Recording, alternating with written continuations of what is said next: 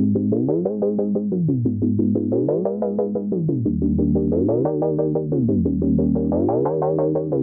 の番組は自立した子として活躍できる人を増やすために活動する王のメンバーが答えのない時代を生きるためのヒントについて語り合う番組です。こんにちは。パーソナリティを務めます王株式会社の岡田カレンです。田中優子です。つくのです、えー今日は初回なのでなぜ答えのない時代について話すのかといったことから話を進めていきたいと思います。それではカレンさん自己紹介も兼ねて改めてよろしくお願いします。はいと私はですねもともとクリエイターとして13年間広告業界にいたんですけれどももともと最初のキャリアはあのメイクアップアーティストとして始めてましてそこからですね、まあ、動画コンテンツの企画統括とか行ったりだとか本当に今大手企業様ここではちょっと名前が出せないような結構大きい企業様の、ま、広告撮影をずっとしていました。今はですね、まあ、大株式会社として活動しているんですけれども、やっぱりこの答えのない時代っていうところで、このまあ私自身ですね、クリエイターって、まあ、答えのないことについて一生懸命こう取り組んでいく仕事なんですけれども、まあ、そういったところで新しいことに取り組みつつ、ただやっぱ働き方っていうところではですね、やっぱりこう日銭を稼いだりだとか、毎日毎日こう新しい仕事を取るためにこうまあ邁進していくんですけれども、まあ、なかなか難しいところとかもあったりとかですね、まあ、クリエイターならではの悩みっていうところも結構考えたりだとかしていたことがあります。はい、こんな感じなんですけれども。はい ちなみにゆうこさんは？はい。どうでしょう？か答えのない時代っていうのは？答えのない時代、そうですね。あのいやあのすごくねここ最近とてもそれをよく感じるんですけれどもまずなんか私の背景で言うとあの会社員としてこう長く勤め、えーとまあ、大きめの不動産企業に15年ぐらい勤めていてでその前もいろいろ接客業とかいくつか転職とかをしてるんですけれどもやっぱりなんかその会社に勤めてちゃんとこう働いてねいればいいみたいな時代があったように思うんですけどやっぱり実際は全然そうではなくってやっぱり自分でいろいろと勉強していかないと壁にぶつかってしまったりとかなんか会社のね状況によってあの自分の人生が変わってしまったりということも自分の中でも何回も経験をしてきていてであのそんな体験もあったのでこういろいろ副業したりとかあの、まあ、自分で今は会社員を卒業して自分であの個人事業をしながら5社ぐらいとのチームに入って一緒に仕事をしてるっていう形で仕事をしてるんですけどぱり会社に勤めるだけじゃなくていろんな働き方をしていかないといけないなっていうふうに今感じるような場面にとっても直面するのでなんかそういう時代の生き方みたいなのを多分人生のどっかの途中のタイミングで考えなきゃいけないっていうあの時代になってるんじゃないかなっていうふうに思います。あありがとうございます確かにな。うん僕まだ学生なので、まあうんもちろん今今絶賛就職活動中なんですけど、うんお二人とこれまでお話をしていく中でもお二人ともこうなんていうのあの一つの会社とか一つの組織に属するわけではなくて、うん。いくつかこう働き口というかものを持ってて割と僕の中ではこの常識が変わる常識が変わっていったというか、もう一個の仕事に集中してまずは新卒で石の上にも3年を頑張って、うんみたいな感じで。かるよ。みたいな感じだったんですけど、うん。そのやはりこうなんていうんだろう。そういう働き方もある。自分な田中例えば田中優子うん。という一つの一人の人物として、うん。あのどこかに会社に属するというわけではなくて、うん。5つくらいこうそれこそあの組織で働いていくっていうような、働き方っていうのは、うん。なんか僕の中ではすごく斬新だなという中で、うんそれこそ本当に答えのない時代を生き抜くためには、うん。そういう働き方になっていくのかなっていうのを感じるところはあるんですけど。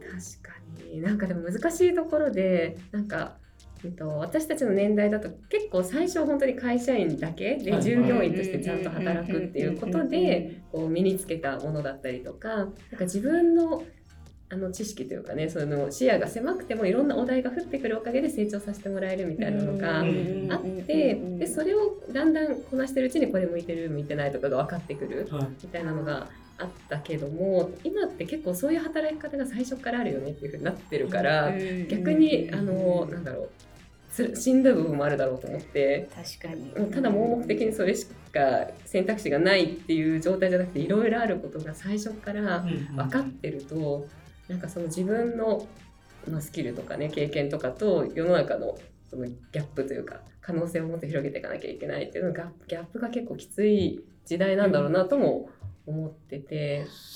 いや本当そうですよね。それなんかどの業界でもそんなことあると思ってて、うんうん。私自身キャリアスタートって、うん。まあ、師匠に弟子入りしたとこから始まるんですけど、うんうん。師匠に弟子入りするってことは、うん。その師匠の真似から始まるんですよね。うんうんだからそのスキルとかうん。考え方とか全てを真似するところから見よう見まねで始まるんですけど、うん。ってなるともうそれしか最初うん。もう得られないんですよ。うん。やっぱり同じことをやろうとするんですよ。うん。でそこからいやでも本当にこれって自分に合ってるのとか、うん。うん。いやこの領域で私いいのとか考えた時に、うん。じゃあ次何を得ようとするのかっていう考えるってこともすっごい難しかったりするじゃないですか。うん。うんうんそう。自分が分かってないのに自分の今後も考えないといけないみたいなところですよね。うんねなんか逆につくもくんが見ているうん世界をすごい知りたい私たち。知りたい。うん。そうですねなんか、うん。なんというのこうそれこそ今の時代ならではとうんいうか、うん。僕はあの高校時代に一うすごく疑問というか、うん。ちょっとん？って思ったエピソードがあって、うんうん。高校時代から先生たちに、うん。あの大学選びはもう目的を持ってうん。選びなさいって言われてたんですよ。うんうんうん。とか今ってやっぱりなんか目標を持ってやりたいことを見つけてそれに合わせたその就職先とか人生プランを考えなさいって言われることがよくあるんですけど、うん。こっちからするとうん。学生時代にうん。その職業とかにつながるようなやりたいことってなくないって思っちゃー う。そうわかる。あのまずは降ってきた仕事とかをこなしながら、うん。ああ僕はこれは私はこれはっていうかもしれないっていうのが、うん。うん。まあ、正しいとかではいかないんですけど、うん。自然な流れかなと思ってうん。うんあの僕はたまたま、うん。その自分のやりたいことが見つかるような、うん。ここに人生の中で体験をしてきたので、うん。今それに目標に従ってその大学とかの選びができてるんですけど、うん。それは僕は多分だいぶラッキーなうんうん。でしかも今僕はちょっとその決意が揺らぎつつあるので、うん。今までこう積み上げてきたものが今度は逆にはいはい。崩れていった時うんさあ果たしてどうしようといやそうなんですよね。なんかそういうのでこう、うん。でそれに相対してうん。働き方はどんどん多様になっていく、うん。じゃないですか。なんなら YouTuber でも稼げる人は稼げるし、うんうんうん確かに。いやるななんかその選択肢がうんあるんだけどもやっぱりやってみないと分かんないことって本当にたくさんあってだからそのまず最初何をやるかっていう時のそのエントリーをする権利みたいなものは確かに、ね、勉強をちゃんとしてとかうんここぐらいのこう大学に行ってとかってめちゃくちゃあってでもそれをやった結果違うねっていう風になるのとやる前からいやああでもないかもこうでもないかもってなるのってやっぱりちょっと違うから、そう。そうそうそう。ですね。で世の中の人の大半って、うん。なんかそうやって今までやってきたこととずれたことをしようと思った時にさっきつくもくんが言ってくれたみたいに崩れたって思う人ってすっごい多いと思ってて。う。ん。でもなんか実際私も、まあ、クリエイティブ業界から今うんビジネス、まあ、業界に行ってるわけじゃないですか。うん。で最初ってやっぱり崩れたって一瞬思うんですよ。やっぱ人間なんで。うん。でもやってみるとそれって崩れたじゃなくって、全然やっぱりこう砂の山の上に新しい山を築き上げてるじゃないけど、崩れてないんですよね。うんでもやっぱり普通の人って一回こう何かを消さないといけないと思ってしまうっていうところがうんすごく、まあ、あまり良くないよねっていうところでは結構考えたりとか、うん。うんしますね。確かに確かに。うん。そうね始めたことをやめるってね結構勇気がいるけどなんかそれをこう回を重ねたりとか、はい。自分でちゃんと分かった上であじゃあこれじゃない方向にちょっとシフトしようっていうのを、うん。結構私は割と繰り返してきてるので、なんかそうなるとなんかちゃんと自分で選んだになるんだけど、うん。そのそこに至るまでっていうのはやっぱりなんかね不安だったりとかもう私また何やっても続かないとか、ね、なんかこのまま将来どうなるんだろうとか。いやいやそうそう、まあ、とにかく思うけどあの、まあ、やってみるとどうにかなるよっていうところとあともう一個はあの結構若い年代の人たちっていうのは、まあ、いずれわかるよみたいな感じで上の人たちからねそうやって言われたりすることって多いと思うんですけど実はなんか40代とか50代とかでも同じようにしていかなきゃいけないくって。もうなんかそこまでいったらその人ってその専門家としてなんか成功していてその後の人生はじゃああの定年したら余生みたいな時代かっていうと全くそうじゃないっていうところが、うん今今のまさに答えのない時代に入っちゃったっていうことのね予想外のところ。そうなんか私あの、うん。今のその元々のクリエイティブのキャリアってうん。17 17歳から始めてるんですよ。うんうんで17歳の時に、まあ、この業界入った時って、まあ、うん。絶対年齢で見られたりするじゃないですか。うんうんうんで早く大人になりたいって思い続けて、うん30超えても何も変わってないんですよ、うんだからこれって年齢じゃないんですよ。ね、うんうん。みんな多分一生思い続けることなんですよね。それを今本当に感じてる。本当にそう、ん。だから結構何もないから新しいことをやっていかなきゃっていう不安とかもすごいあるけど逆に年齢が上になってここまでやってきたけどあれまだ人生100年って急に言われ始めたそうそうそうあと何年って伸び伸びてくるよね家にね、そうなってくると前提がその変化していくぞとかうん。新しいことをどんどんチャレンジするぞとか,、うん。かそういうふうになってない人たちもそうしていかなきゃいけない。年代にかかわらずみんながこう手探りでいろんなことをやっていかなきゃいけない時代っていうのがまさに今のうん。このラジオのテーマでもあいや本る、当そう。ね、その文化時代ってよく言われるけれども。なんかまあここに、ね、3人いるけれどもそれぞれ年次も背景も違ってうん。っていうメンバーでなんかこれを語ることなんかねすごいこう意義があるかなっていう。いや本当そうですね。なんかね人の話聞くから、うん。あそうだったのって気づくことって本当たくさんありますし、うんうんね、なんかそれをなんか聞いてくださる皆様にもやっぱりそう感じてほしいというか、うん。うん、そう。そうですねうん今あのゆうこさんのお話にも出ましたけど、うん。人生100年時う代んとかうん文化とか、うんうん突然突然。湧いて確かに突然。出てきた本当風の時代の時え何風ってみたいな最初思いましたもん。そうそうそう。本当にこう、まあ、改めて、あうん。のテーマとしてこれからの働き方についてっていうのを、うん。今回うん。僕が一方的になんかうんただただ勉強できそうな いやいやいやいやいやこちらも勉強になってるんですよ。聞きながら。一就活生としてというかこれから働くうん社会に出て働くとしてはちょっとそれについてうん今からお伺いしていこうかなとあのちょっとお二人に聞きたいのが、あの一番最初もちろんあのファーストキャリアというか、うん。どこかにお二人とも会社に入って、うんうん。カレン様の弟子入りうん一緒に弟子入りされてうん。働き始めたと思うんですけど、うん。その自分の中でこうキャリアをうん。転換しようというか、うん。あ一社だけじゃなくて、うん。その今みたいにこうフリー、うん。フリーランフリーとして独立しつつ会社にうん。あのうん。何個か所属してうん。働いてみようとか、うん。そのビジネス領域にちょっと足を踏み入れてみようと思った、うん。その転換点みたいなものをちょっとお伺いしたくて、うん。そうですね。何があってっていうのを聞きたいです。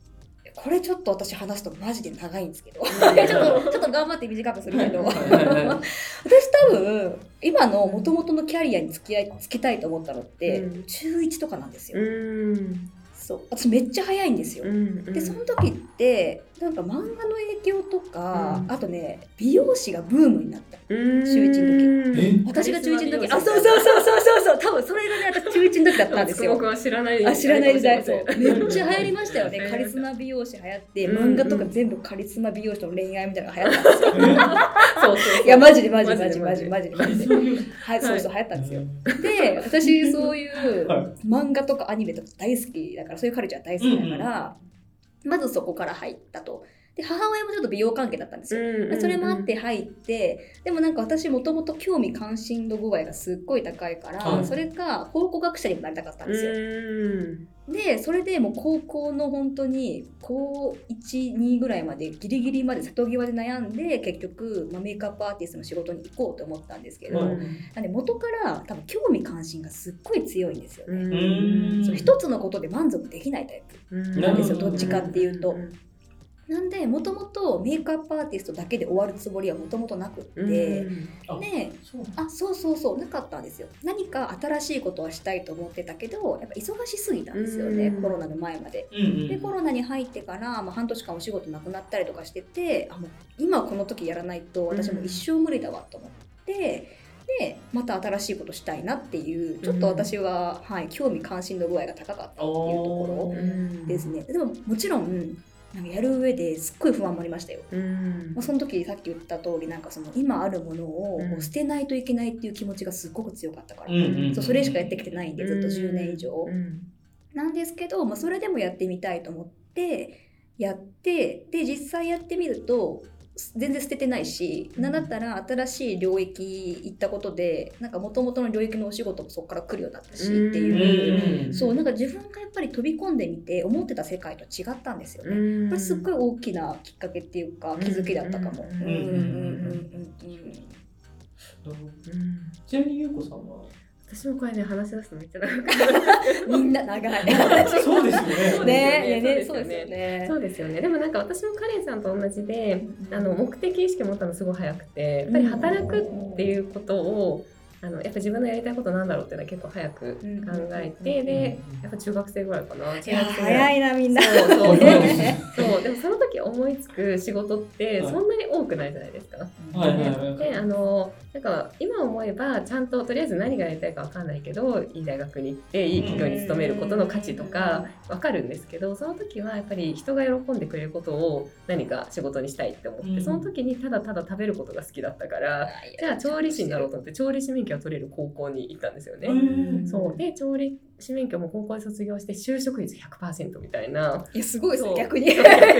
逆に。すごいですけどただあのやっぱ飲食の世界って本当に厳しくって、あのやっぱ女性が一生これをやっていくっていうのはなかなかハードだなっていうふうにもうその時点で気がついてしまった。うんうんでじゃあでもその学校を選んでその道に行った時にじゃあ何できるかって言ったら、うんじゃあやっぱ飲食のサービスの方だなっていうところで最初はその飲食業のサービスの世界に入っていったんですけど、まあ、そこからいろいろまああのキャリアアップを目指してホテルに行ったりとか、うん。なんかこう、まあ、できる仕事の中でこう人が喜んでくれることにつながるものっていうのでなんか美容の世界に行ったりとかいくつかの仕事をしてたんですけどただねすごくやっぱり大変大変っていうのは労力的にも大変だけどもなんかね、お店が潰れたりとか会社が潰れたりとか結構いろんなこう荒波に揉まれてなんか働くって普通に働く真面目に働くだけなのにこんないろんなこと起こるんだなっていうのを結構若いうちに体験をした。うん。でなんかその時に転職したのがあのなんかやっぱ人が喜ぶことの一番大きいのって家なんじゃないだろうか。と。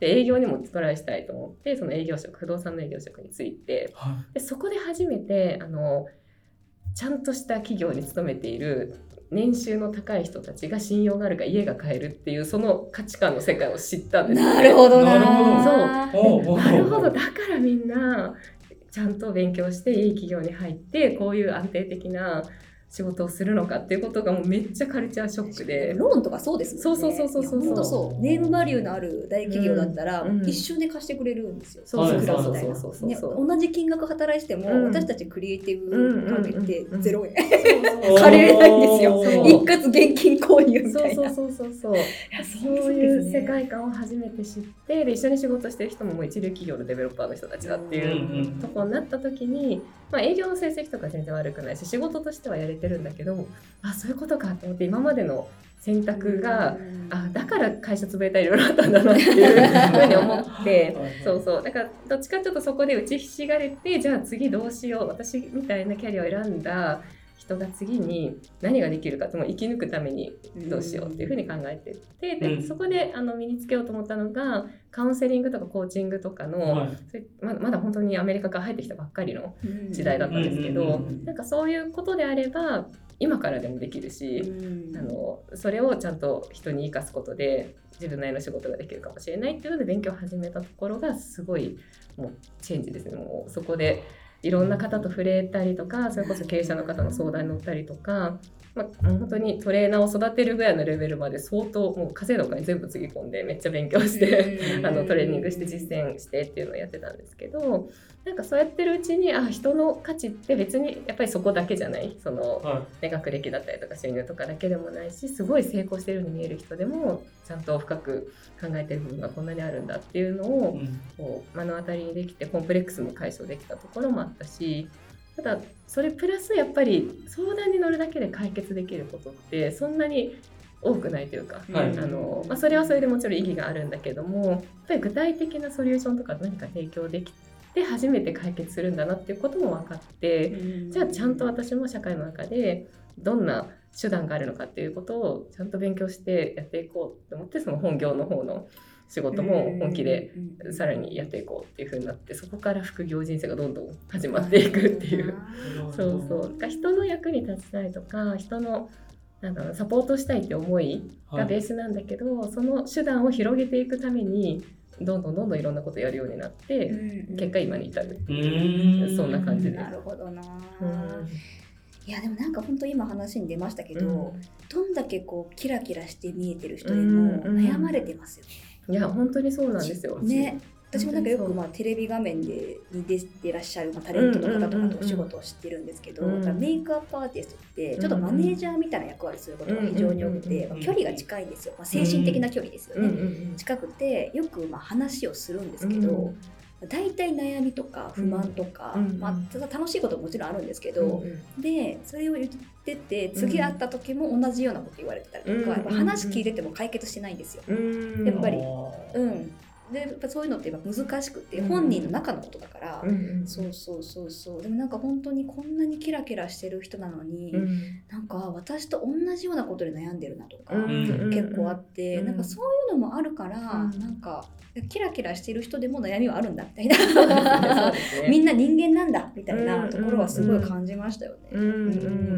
そうそう。やっぱりなんかある程度そこで時間を重ねていくとやっぱりなんか必要なのってその都度その都度何も起こらないようにすることってやっぱり無理なんだけど、うんうん何かが起きても、まあ、どうにかできるっていう風なメンタリティだったりとか、うん。まあ、それだけのこう、まあ、スキルもそうなんだけど助けをちゃんと的確に求められるとか、うん。やっぱり自分だけで何とかしようとしすぎないとかいや本当そう。なんかそういうことが本当に大事だなと思って。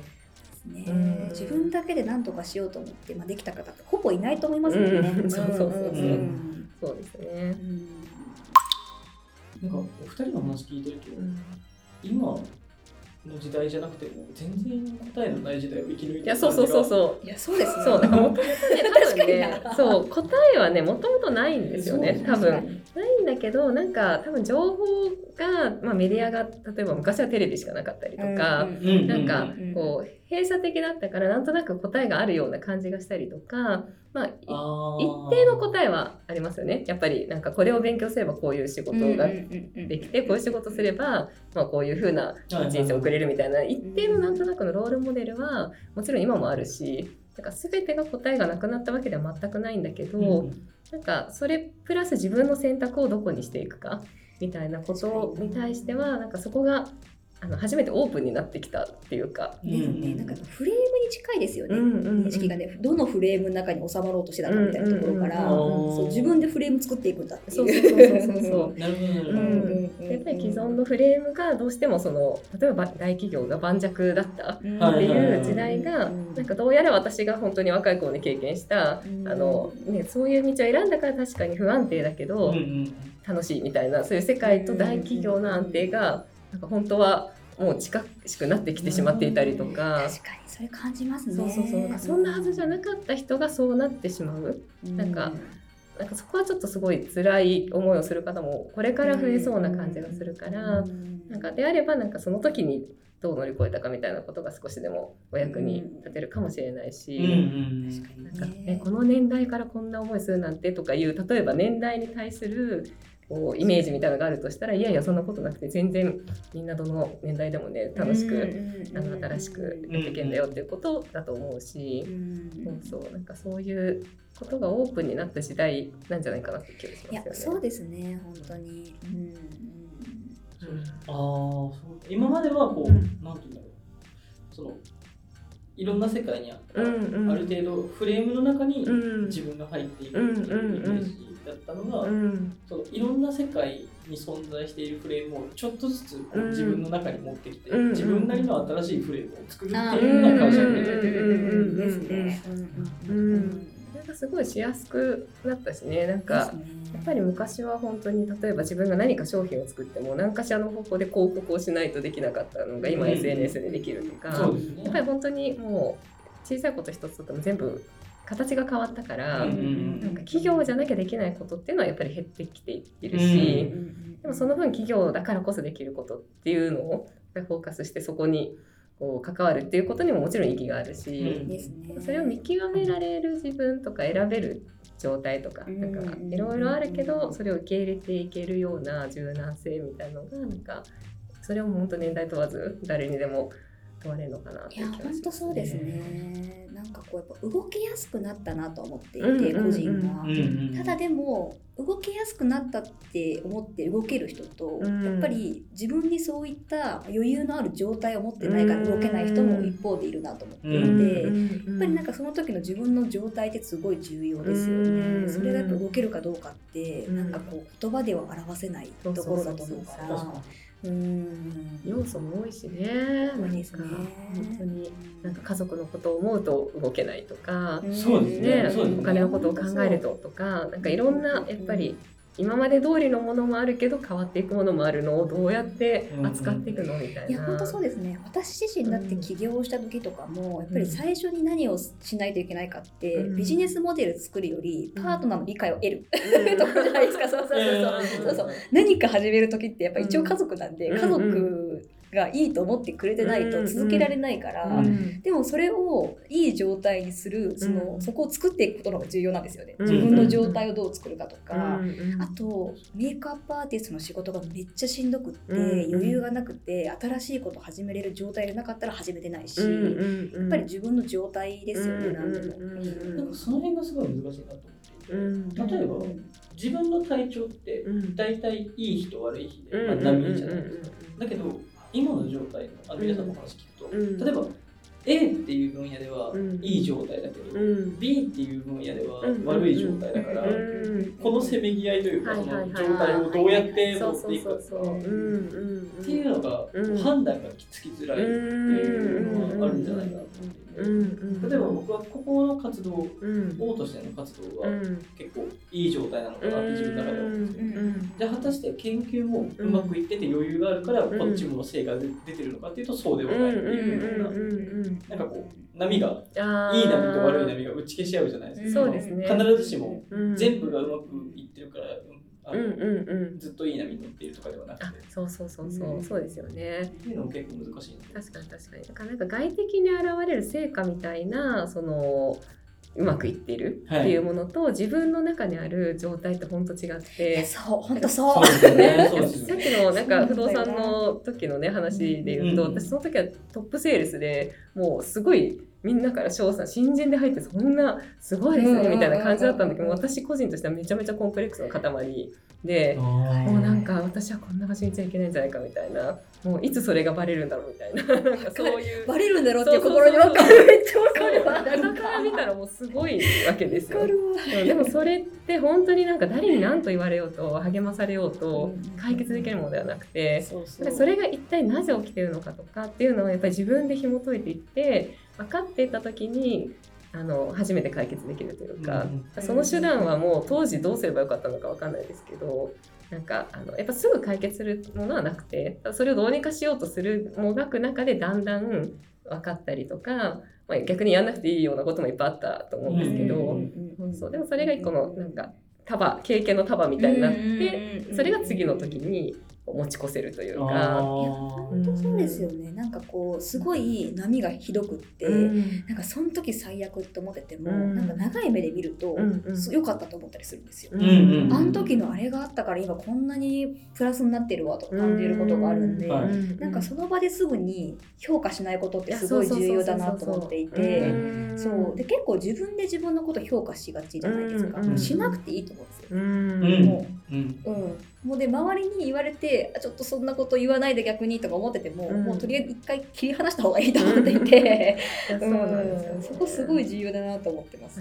今に僕が一番欲しいスキルですね切り離す。確かに確かに。確かに。そうね。いや難しいですよ。いや難しいですよ。これ一生生訓練ですよね切り離すっていうのは。いやそうですよね、うん。はい、なんか自分の感情と思考とかいろんなものを切り離すってめっちゃ難しいって本当に思います。うん。うん確かにな。それがなんか多分今みたいな話をその悩んでた当時の私に言われて分かりましたってなったかって絶対ならないんだけどそうね。そうそうそうそう。僕多分、うん。なんか4まあ40歳とかじゃないですけど、うん結構、うんあのお年うん年上の方から、うん今なんか大丈夫だよみたいな、うん。切り離して考えることが大事だよってうんうんうんあなたに何が分かるんですかってい言っちゃあーそうなる。いやまなるなる。そう。だから結局それをなんかあの、まあ後になれば分かるよみたいなこと言われたりしてもいや、はい。そんなんもう知らんしうん。自分が悩んでるの今だから。今悩んでるそう。そうそうそうですからってことだよねそうそうそう。でもなんかそれが多分本当に自力で分かっていくはい。みたいなことをするためになんかいろんな人の話を聞いたりとか、うん。でいろんなところに足を運んでみたりとかなんかやってやったけど無駄だったなとか、うん。そういうことも含めて、うん。もうなんかそれがなんかもう生きるっていうことなんじゃないだと思いますかっていう。ね。でなんかそこで失敗しても、うん。私は絶対それは糧になると思っていて、うん。いやあの時あれだったからもうやめとこうってなるじゃないですか、うん。逆に言うと、うん。それが一番いいから多分なんか切り離せない。でそんなあなたにどんなうんどんなこと言われても、いや自分の気持ちなんかわからないじゃないですかとか言ってても、うん。とりあえず思っててほしいのは、うん。それが自分の糧になるってことだけ、これも糧になるんだなとりあえず聞いとこうぐらいの感じでいいと思うんですよ。なんか人生100年時代とかってもうすごいなんか辛い時にそれ聞いたらさもうなんか100年これ続くのかみたいな。70でいいよとか思いますもんそうそうでもなんか逆に救いなのは本当今今今が辛くてもまだもう100年もあんだったら別にいいじゃんその一瞬の点ぐらいこんなダークでもみたいなうん感じだったりとかなんか、ね、別にもう本当に今がダメだからって全員から見てダメなわけじゃないとかなんかちょっと俯瞰できたりとかする逃げ道みたいな。なんかそうそれで言うとこの前お会いした方が80歳でなんかソフト,、ソフトを作ったみたいな。女女性の方が80歳のおばあちゃんがソフトを作ったって言言ってて。でその方が「いや死ななかったら何やってもいいんだよ」みたいな話をしてて。その時点そのことを言えるってことはうん。別にうん。本当に長い目で見たらいいんだと思うんですよね。もう死ななければ何でもやっていいみたいな。なんか、あいや本当そうだなみたいな、うん。別にそれ死につながってないしな、うん。みたいなのをうん。感じるとちょっと楽になりました。僕ちょっと最最後というか、もう一個おおお伺いしたいことがあって、うん。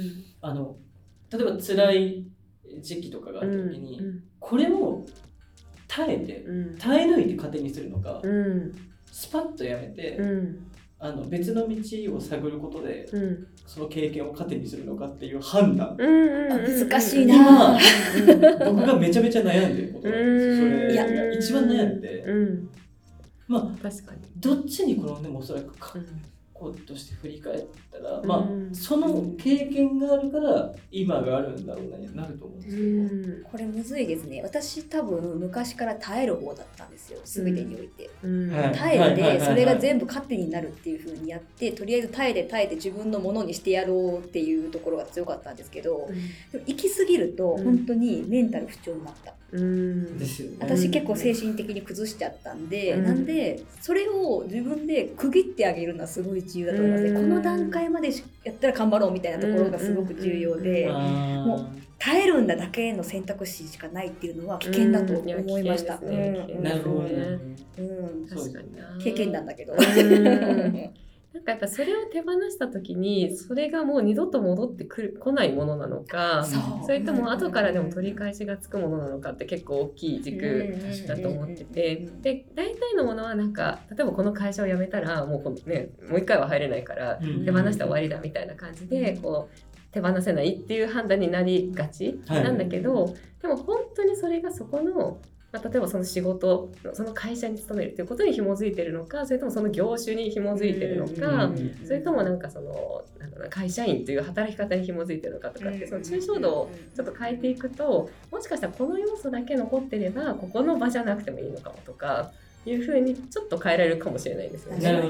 そうだからなんかあのやっぱり自分が欲しいものと失いたくないものとかねなんかこう失ってもいいものとか、いろんなバランスの中でこれを我慢してもこれを得られるっていうのが取れてればいいんだけど意外にそこが取れてなかったりすると、あの後からあんなに頑張ったのにとかってなりがちかなっていう気がする。確かにうん。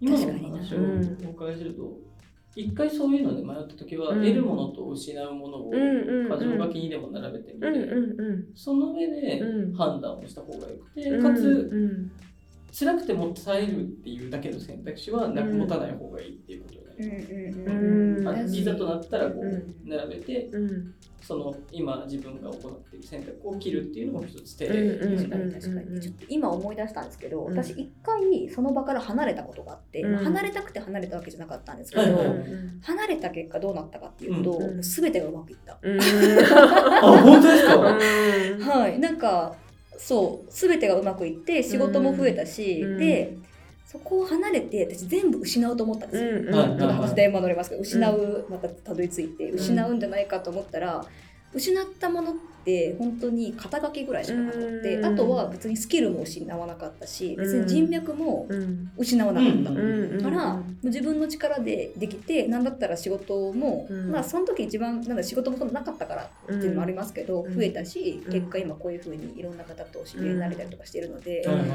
だからどっちも経験した結果、うんまあ、垂れた経験はもちろん大事だったんですけど、うん。別にそこから離れる経験も大事だったなと思います。なるほどよかった、うん。うん。両方良かった。そうだね。確かにね。あとはなんか手放して後悔してなんかもったいなかったなとかっていうのもまあしょうがないよねっていう。ぐらいあーそう。なりますねそうそうそう。うん。ああしまった。もっと続ければよかったなっていうその後悔とかうんうん。のそのけそれも含めて全部経験っていう捉え方になる。そうですね。なんかけ、えっと、もったいなかったなって思えるっていうことは一定期間そのそれだけの価値があるものに自分が関われたっていうことなわけで。そうそうそうそれは経験ですもんね。だから本当に例えば、ねあんな会社本当やめてよかったよみたいな風にだとしたらその時間を全否定だけれども、うん。やっぱりなんかね抜けたけどあの会社、まあ、今こんな楽しそうでなんかいればよかったなって思う部分もちょっとあるんだよねぐらいの方がいいじゃないですか。確かお互いなんか幸せの量が増えてるわけだかそうら。ですねそうそうそうそうしかもそこにいたっていう実績っていうかそれは消えないじゃないですか。そうそうそうそうそうそううん私もだから師匠に弟子入りして、もううんもちろん独立してますけど、うん師匠に弟子入りしたっていう事実は消えないから、それはプラスに働いてますし。そうそうそうそう。うんうんうん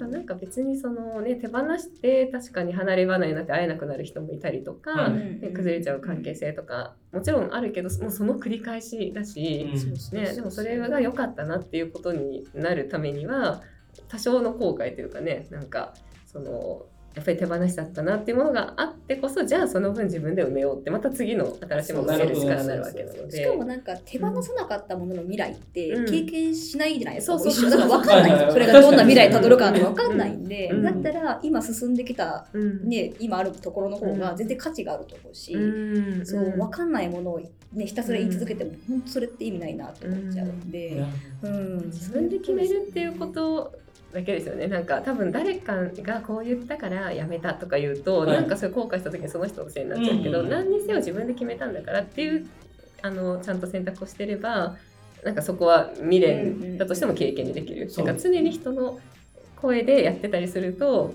なんかちょっと違うものになってしまう気がするから、うんやっぱり自分で考え抜いて決めるかどうかっていうそそんな感じがあします。ありがとうございます。もう僕がひたすらあの心がすっきりした感じ。いやよかったんじゃない？話がそうですね。先ほどの感じそうですけど。いやいやありがとうございます。ありがとうございます。じゃあ今回はこんな形ですかね。はい、はいなんかすごい初回もなんかすっごい盛り上がっちゃって今何分喋ったんだろう って感じですけど、ねはい、次回からもこのような形ではい。皆様にもこう楽しんでいただけたらなというふうに思っております。はい。ではですね、このこの番組なんですけれども、毎週月曜日に配信しています。詳しくはですね、概要欄からご確認ください。それでは皆様ありがとうございました。ありがとうございました。ありがとうございました。